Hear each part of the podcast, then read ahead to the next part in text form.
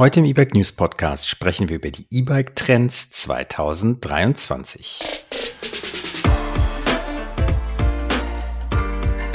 E-Bike News, der Podcast. Hallo und herzlich willkommen zum 26. E-Bike News Podcast. Hier sprechen wir über E-Bike Neuheiten. Es geht um Zubehör und wir geben Kaufberatung. Mit dabei ist wieder Simon, er ist Content Manager bei eBike News und Christian, ich bin Gründer des Magazins. Hallo Simon. Hi. Wir haben das Jahr 2023 noch relativ frisch. Hast du irgendwelche Neujahrsvorsätze? Äh, um es kurz zu machen, nee. Sehr gut. also ich habe mit den Jahren gelernt, dass sich die sowieso relativ schnell wieder in Luft auflösen, ähm, weil die Realität dann schnell nach den Weihnachts äh, besinnlichen Tagen zurückkehrt. Und deshalb lasse ich das. Ich finde es auch interessant. Es gibt den Veganuary, also den veganen Januar, um mal zu testen, wie es ist, Veganer zu werden. Es gibt den Dry January, glaube ich. Da soll es kein Alkohol trinken. Aber warum gibt es nicht den vegan Dezember zum Beispiel? Also alles ist im ersten Monat und dann hört es auf. Es ist schon so angelegt irgendwie. Ja, ja, genau. es, ist, es ist zum Scheitern verurteilt. Nee, äh, ich finde es ja, ich, ist ja cool, dass es, dass es dann auch irgendwie so groß angelegte Angebote gibt. Also zum Beispiel dieser Veganuary, den gibt's ja auch schon noch nicht so lang, aber da mittlerweile ist das auch in den Aldi-Prospekten und Lidl-Prospekten wird das groß propagiert und so. Und hilft Gut. dann der Bewegung, ne? Irgendwie. Ja, ja, ja. ja, auf jeden Fall. Soll ich dich noch von äh, nach deinen Vorsätzen fragen oder sollen wir direkt loslegen? Ja, das ist nicht ganz so schön. Also ich meine, letztlich, ich wünsche mir immer Weltfrieden. Also wirklich, das war immer so ein Quatsch, aber jetzt ist es natürlich gerade ja. aktuell ähm, dringlicher denn je. Insofern, ja, ich wünsche es mir weiterhin. Ja? Das äh, ist ein sinnvoller Wunsch, den ich gerne übernehme. So ist jetzt schwierig, die Überleitung zu finden. Aber ähm, Hersteller werden sich sicherlich auch das eine oder andere wünschen. Und wir haben uns einfach. Und auch vornehmen. Und auch vornehmen, absolut. Äh, und das sind ja nicht nur Wünsche, dann, wenn du ein Produkt draus machen willst, sondern brauchst Ziele, musst es umsetzen.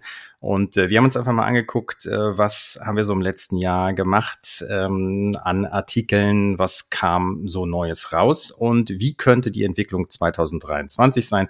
Wir haben es Trends genannt. Es geht vielleicht doch ein bisschen darüber hinaus. Vielleicht kommt es auch 2024, vielleicht liegen wir auch falsch, aber das sind auf jeden Fall unsere Ideen davon, was uns demnächst erwarten wird.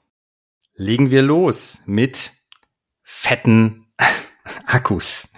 Akkus werden immer größer. Wir haben einen Autoren, der war letztens im Cube-Laden und der Verkäufer hat ihm gesagt, die E-Bikes mit 400 und 500 Wattstunden Akkus, die liegen wie Blei ist ja kein Blei drin, aber irgendwie Blei im Laden, wäre nicht verkauft für alle, die ähm, E-Bikes mit 750 Wattstunden Akku haben wollen. Krass, oder? Ja, krass äh, ist, glaube ich, schon ein Trend, der sich etwas länger schon abzeichnet, aber natürlich so langsam vielleicht sogar an seinen Höhepunkt gerät, denn ich glaube, irgendwann ist natürlich die äh, Platz- und Zellen- und Auslegungsdynamik äh, irgendwo an der physikalischen Grenze. Aber klar, da ist enorm viel passiert. Und ja, also 400er Akku sieht man meistens selbst bei den ganz billigen Bikes mittlerweile nicht mehr, weil natürlich auch Akkus und äh, Akkukapazitäten immer günstiger geworden sind oder immer günstiger werden. Und ja, es wundert mich nicht, denn ja, man, man hört das auch immer wieder oder der, der Markt gibt da auch einiges her, dass da ja auch vom Kunden einfach große Akkus mit viel Reichweite nachgefragt werden, auch teilweise zu Recht, denn Nachhaltigkeit ist ein großes Thema. Wir kommen da später nochmal drauf, aber natürlich hat, hat das auch da einen Impact, denn je größer der Akku ist, desto mehr an Kapazität kann er am Ende verlieren, so dass er trotzdem noch nutzbar bleibt. Das ist ein wichtiger Aspekt. Ja. Genau. Also ich glaube, davor haben natürlich auch viele Angst äh, vor der Zukunft. Man kauft sich ein teures Bike mit 400 Wattstunden Kapazität im Akku und nach fünf Jahren, je nachdem, wie gut man das, das Ding halt pflegt, geht da einiges schon verloren. Und ähm, ja, ich glaube, das ist ein großes Thema und äh, so kann man natürlich die Investition auch so ein bisschen in Anführungszeichen absichern, dass man da lange was von hat. Hm.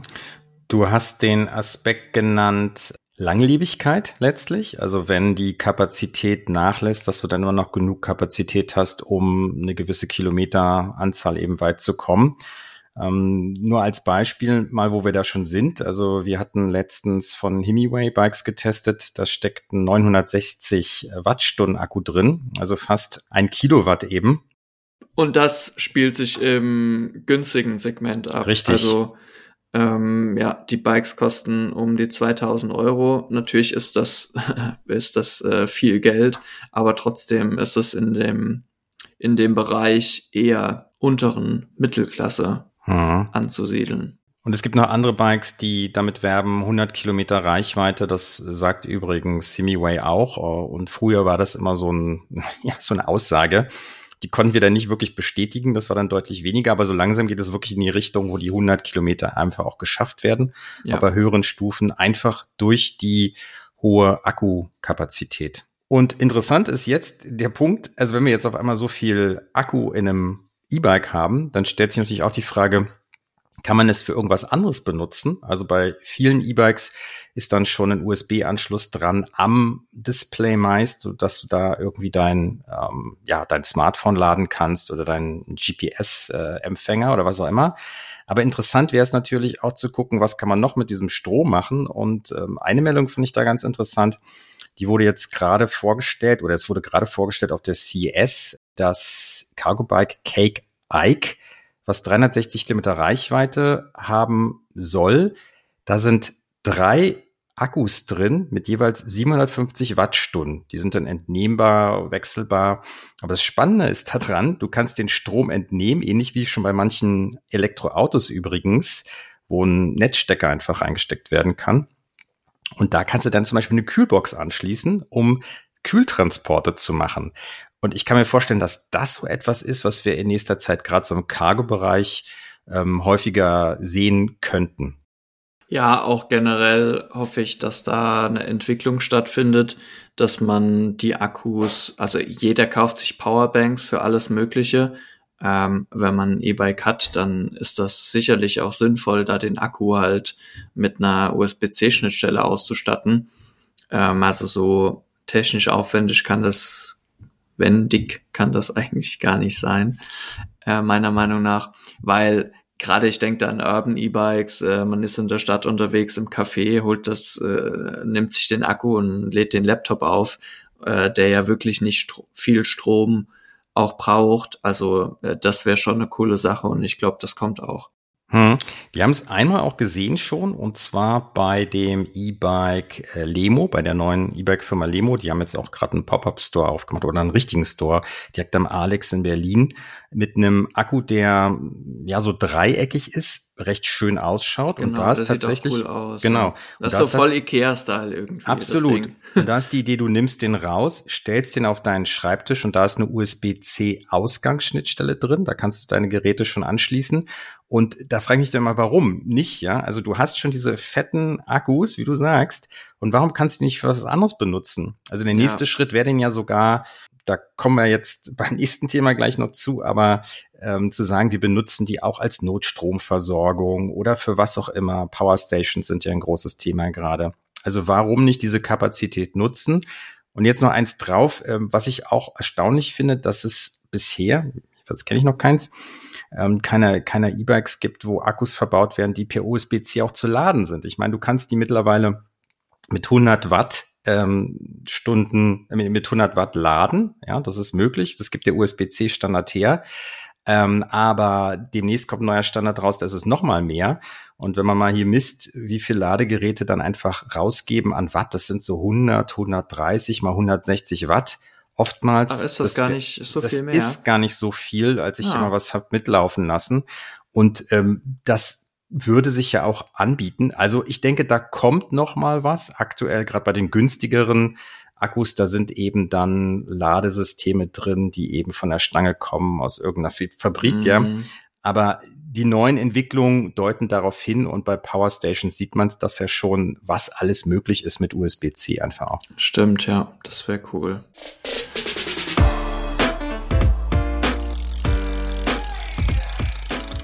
Kommen wir zum nächsten Trend. E-Bikes fördern die Energiewende und werden nachhaltiger. Ich merke gerade, haben wir dazu überhaupt eine Einführung gemacht? Haben wir eigentlich gesagt, wir befassen uns heute mit den Trends 2023?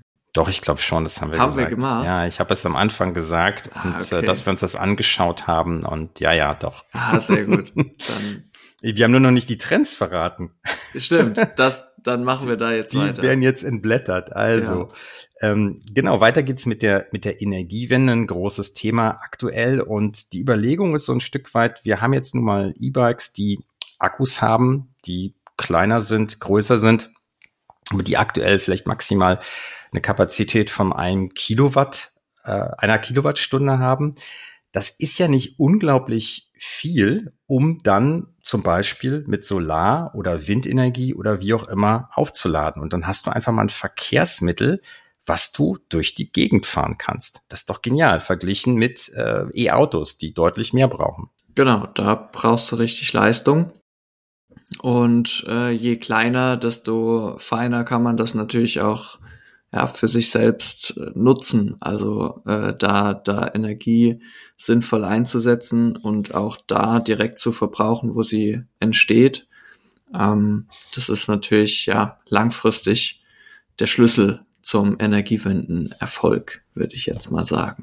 Genau, Energie umweltfreundlich erzeugen und dann wenig Energie verbrauchen. Hm, genau. Das wäre es dann. Ich habe mir nochmal so als Experiment, das ist, habe ich mir vorgenommen für 2023, nochmal zu testen, wie gut diese Power Stations in Kombination mit einem Solarpanel funktionieren und wie gut du autark eigentlich E-Bikes aufladen kannst. Und rein mhm. rechnerisch müsste das gut funktionieren. Also ja. so eine normale Power Station hat eine Kilowattstunde da gibt's natürlich Verlust, Verluste da dran, aber wenn du jetzt mal so ein zwei 500 Wattstunden Akkus hast von zwei Rädern, die du jetzt nicht andauernd tiefend entlädst, dann kannst du vermutlich an einem guten Tag die ohne Probleme aufladen. Aber das ist nochmal so ein Experiment.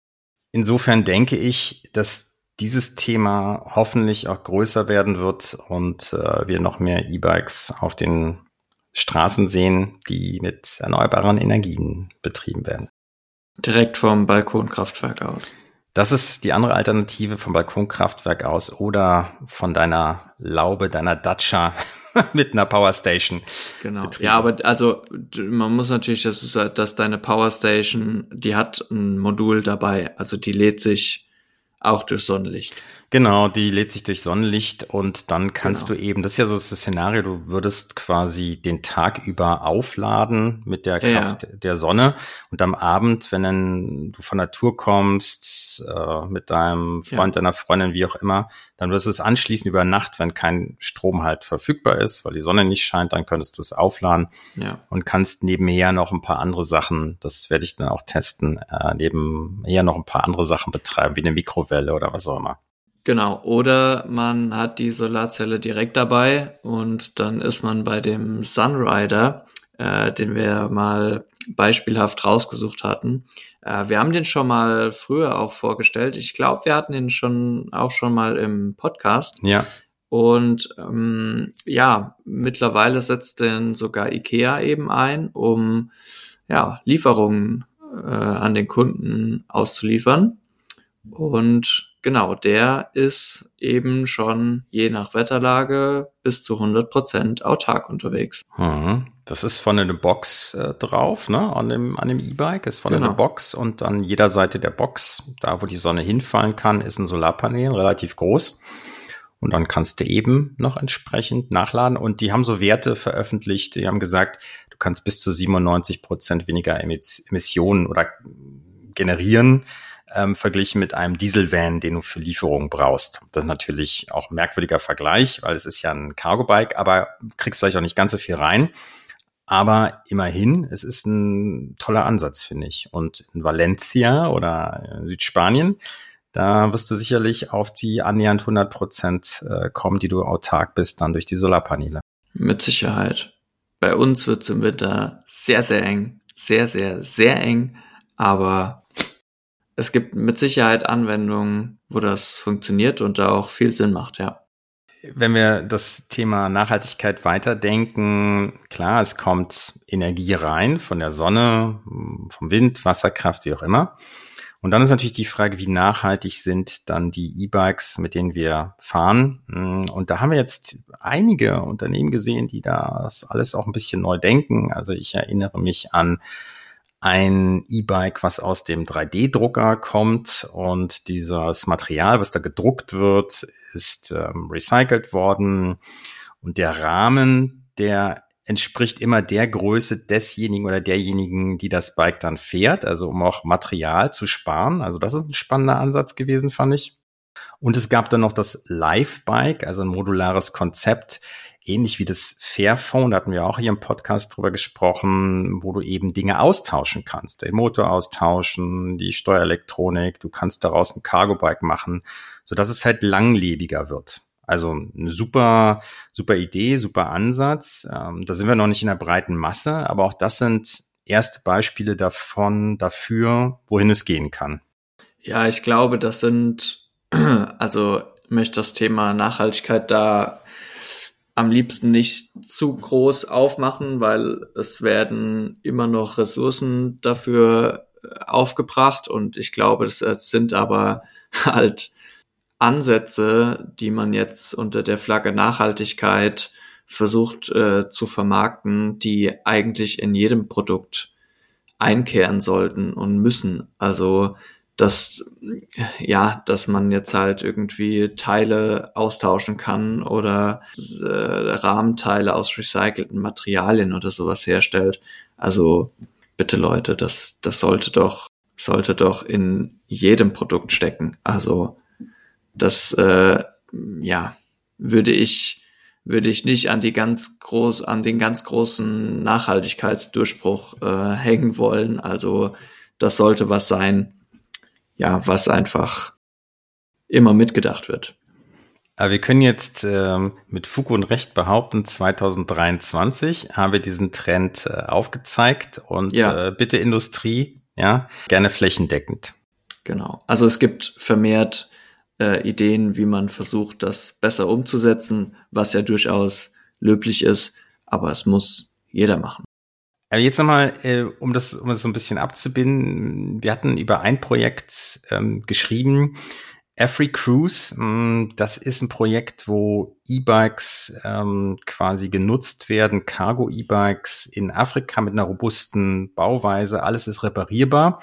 Und die Idee ist ein Stück weit, dass diese E-Bikes genutzt werden können als E-Bike-Ambulanz ähm, auf, auf Rädern, die können als Taxi benutzt werden, als Transportfahrzeug für Wasser, für die Müllabfuhr, für all diese Dinge. Und da steckt ein 460 Wattstunden Akku drin, hat eine Reichweite von 50 Kilometern, ist wie gesagt reparierbar und man kann es dann mit der Sonne aufladen. Also da sieht man auch mal, wie, wie, wie so ein E-Bike einfach in der Kombination reparierbar, ähm, Solarenergie, wie gut sowas genutzt werden kann, auch um tatsächlich günstig ähm, vierrädrige Autos abzulösen, ja, und das günstig zu machen und einfach ohne es irgendwie an ein ohne Netz haben zu müssen, ja, im Idealfall. Ja, auch auch eben ohne einen Mega-Investitionsaufwand. Also es ist natürlich halt schon ein Unterschied, ob man sich ein ja, vielleicht sogar ein modular gestaltetes E-Lastenrad. Da gibt's auch wirklich mittlerweile richtig große Sachen, wo man richtig was, wo man ja eine Palette mit, mit transportieren kann, also wo man richtig was bewegen kann. Und das ist, liegt natürlich immer noch weit, weit weg von einer Investition in E-Transporter. Also. Ja, Nachhaltigkeit bei E-Bikes und vor allen Dingen, wie sie die Energiewende voranbringen können. Genau, und bei Lastenräder ist immer viel Gewicht im Spiel.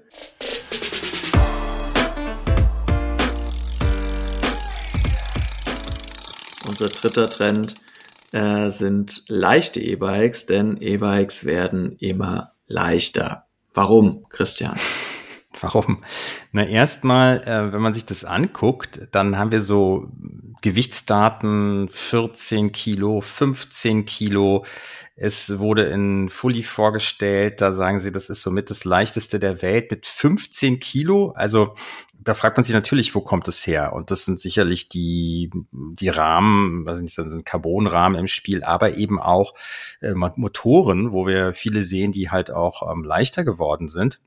Um mal so ein paar Beispiele rauszugreifen von diesen Top-E-Bikes, die auch relativ hochpreisig sind. Wir haben das ein urbanes E-Bike von der Signio mit 14 Kilogramm. Dann haben wir ein E-Bike mit einem Fazua Ride 50 Mittelmotor. Das schafft auch die 14 Kilogramm zu brechen.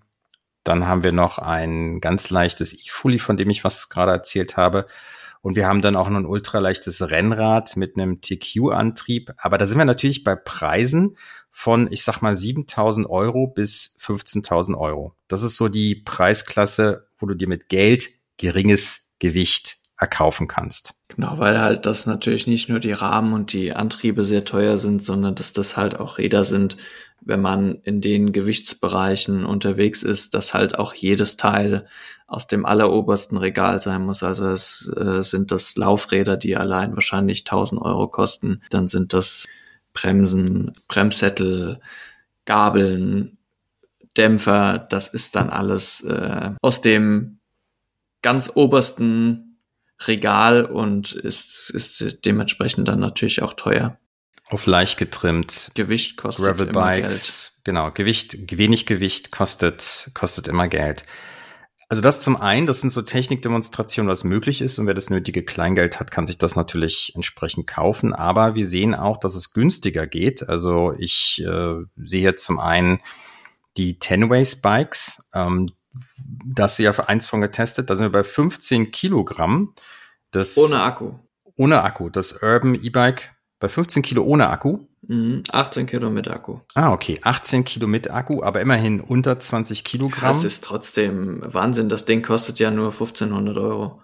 Genau. Und ähm, ich bin den Tiefeinsteiger von Tenways gefahren. Ähm, da sind wir bei einem Nettogewicht mit Akku bei 19 Kilo und mit der gesamten Verkehrsausstattung bist du bei 23 Kilo, was immer noch ähm, sehr, sehr gering ist, verglichen mit den E-Bikes, die wir vor einiger Zeit noch gesehen haben, Tiefeinsteiger und so weiter, wo du durchaus bei 25, 26, 28 Kilo bist. Und zum anderen ähm, habe ich noch eins gefunden, auch spannend, von Raleigh, also die, das englische, das britische Raleigh, nicht das hier in Deutschland. Die haben ein schlankes E-Bike rausgebracht beim Heckmotor. Da sind wir bei 16,5 Kilo, auch mit Kilogramm mit voller Straßenausstattung und da sind wir bei 2500 Euro. Also sowas ist jetzt mittlerweile durchaus möglich zu einem vernünftigen Preis. Ja, weil auch wieder vermehrt auf Heckantriebe in dem Bereich zurückgegriffen wird und die natürlich halt schon von Haus aus viel, das Bike viel, viel leichter machen als so ein riesiger Mittelmotor. Und es gab ja lange nur Bosch oder nix und ähm, genau, das ist mittlerweile wieder ein bisschen anders.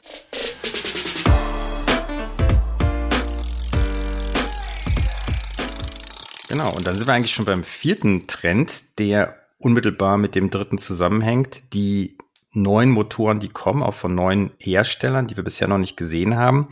Und da vor allem sehr prominent die ähm, leichteren. Ne? Also ähm, im Tenways steckt der Miwise Motor drin ein sehr günstiges Modell offensichtlich, aber der tatsächlich kaum unterschieden werden kann von einer normalen Narbe hinten, von einer Narbengangschaltung. Ich finde das Ding richtig geil. Also richtig gut, ja. Und ähm, wir reden ja hier über Bikes, die wirklich unter 2000 Euro kosten. Und für die Modelle, die wir gerade genannt haben, diese hochpreisigen Gravel-Bikes, die auf ja, Gewicht getrimmt sind, da ist jetzt meist ein Male X20 drin, aber eben nicht nur. Ist auch ein Hinterradantrieb, der sehr gerne eingebaut wird. Und äh, ja, also da sind wir bei 3,2 Kilo für das gesamte System. Akku plus Motor plus Controller. Schon erstaunlich. Und dann kriegst du natürlich diese Gewichtsklassen hin.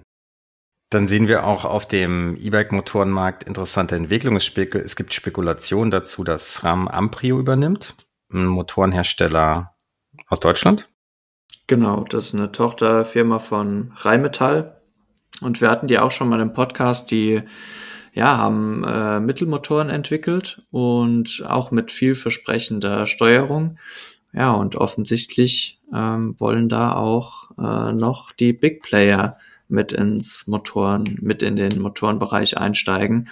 Also ja, es ist, wie gesagt, es gibt nicht nur noch die, die ganz großen, äh, mittlerweile kommt viel auch von Bafang, die bauen richtig gute Mittelmotoren, auch Heckantriebe werden vielfach verbaut.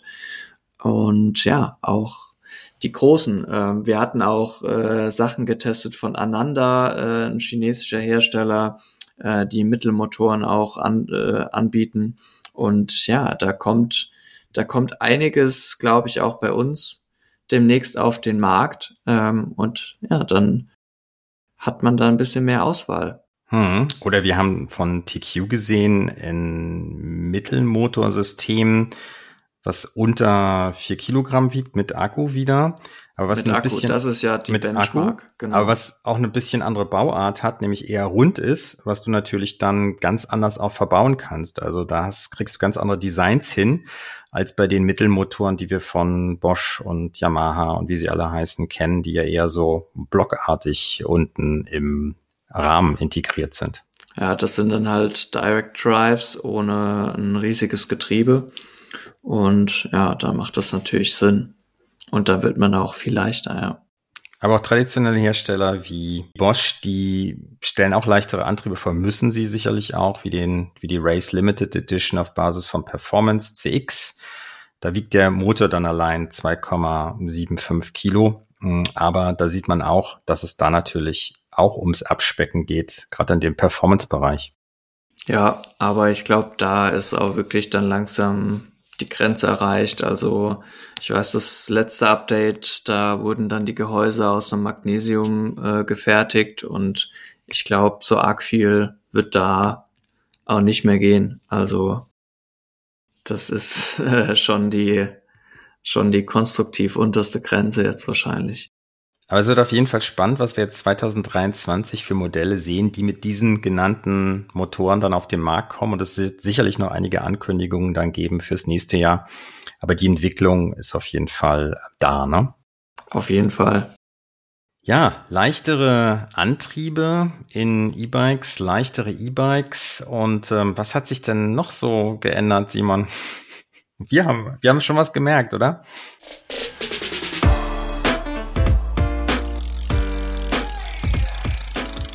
Wir haben was gemerkt. Die, die Saison ist wieder zurück. Es gibt wieder ein E-Bike und Fahrradwinter. Vielleicht muss man nochmal ausholen, ne? Wann war der denn nicht da? Der war ja, Ja, zu Corona-Zeiten einfach nicht da, ne? Genau, zu Corona-Zeiten, ähm, ja, war der, war die Saison fast nicht zu spüren. Ähm, ja, weil wir da einen hohen Zulauf gespürt haben in allen Bereichen. Und genau, das, das Saisongeschäft ist jetzt, glaube ich, wieder so ein bisschen zurück. Merkt man vielleicht auch dran, dass, dass unser Redakteur dann noch Cubes, Cube Bikes aus diesem Jahr im Laden gefunden hat. Das war während Corona definitiv nicht so. Undenkbar. Da war alles weggekauft und ja, genau, das ist wieder ein bisschen zurück und wir können im Winter ein bisschen was aufarbeiten und haben wieder etwas mehr Zeit. Aber was heißt es dann für E-Bike-KäuferInnen? Also ich könnte mir erstmal vorstellen, die Konkurrenz nimmt so ein bisschen stärker zu, weil früher wurde alles rausverkauft, also früher in den letzten zwei Jahren mehr oder weniger. Und jetzt äh, müssen sich die Hersteller schon ein bisschen anstrengen, auch was äh, Marketing, Produkte und so weiter angeht. Meinst du das? Glaub nicht. Es Nee? ist so ein bisschen wie die Autoindustrie. Also äh, Fahrräder, E-Bikes und Autos werden immer gekauft. Äh, ich glaube nicht, dass, dass jetzt dadurch die Konkurrenz äh, krass zunimmt. Ähm, ja, was hat das für Auswirkungen? Also, dass du halt einfach wieder das klassische Saisongeschäft vielleicht hast und ähm, man sich, wenn man für 2023 ein E-Bike haben möchte, sich frühzeitig drum kümmern sollte. Und Ah. am besten ist der Zeitpunkt im Frühjahr, wenn die neuen Modelle kommen. Sehr guter Tipp. Ja, den Tipp gab es schon vorher, aber er ist jetzt wieder relevant. Er ist jetzt wieder relevant, ja. Das waren die Trends in aller Kürze. Es gibt sicherlich noch viele andere, aber die haben sich für uns auf jeden Fall herauskristallisiert. Heute haben wir gesprochen über fünf Trends für das Jahr 2023. Fette Akkus, die Kapazität wird höher, ähm, E-Bikes werden vielleicht ein bisschen zum Treiber, das hoffen wir jedenfalls für die Energiewende und werden auch nachhaltiger. E-Bikes werden leichter, das liegt sicherlich an den Motoren, die nämlich auch leichter werden unter anderem und vielfältiger und wir kriegen die Saisonalität zurück. Ja, und auch in diesem Jahr an alle HörerInnen da draußen, bitte abonniert den Podcast und meldet euch, wenn ihr Ideen habt, was wir hier im Podcast aus eurer Sicht noch besprechen sollten. Gibt's noch was zuzufügen? Nein, in diesem Sinne. Tschö, bis zum nächsten Mal. Tschö, bis zum nächsten Mal. Macht's gut. Ciao, ciao.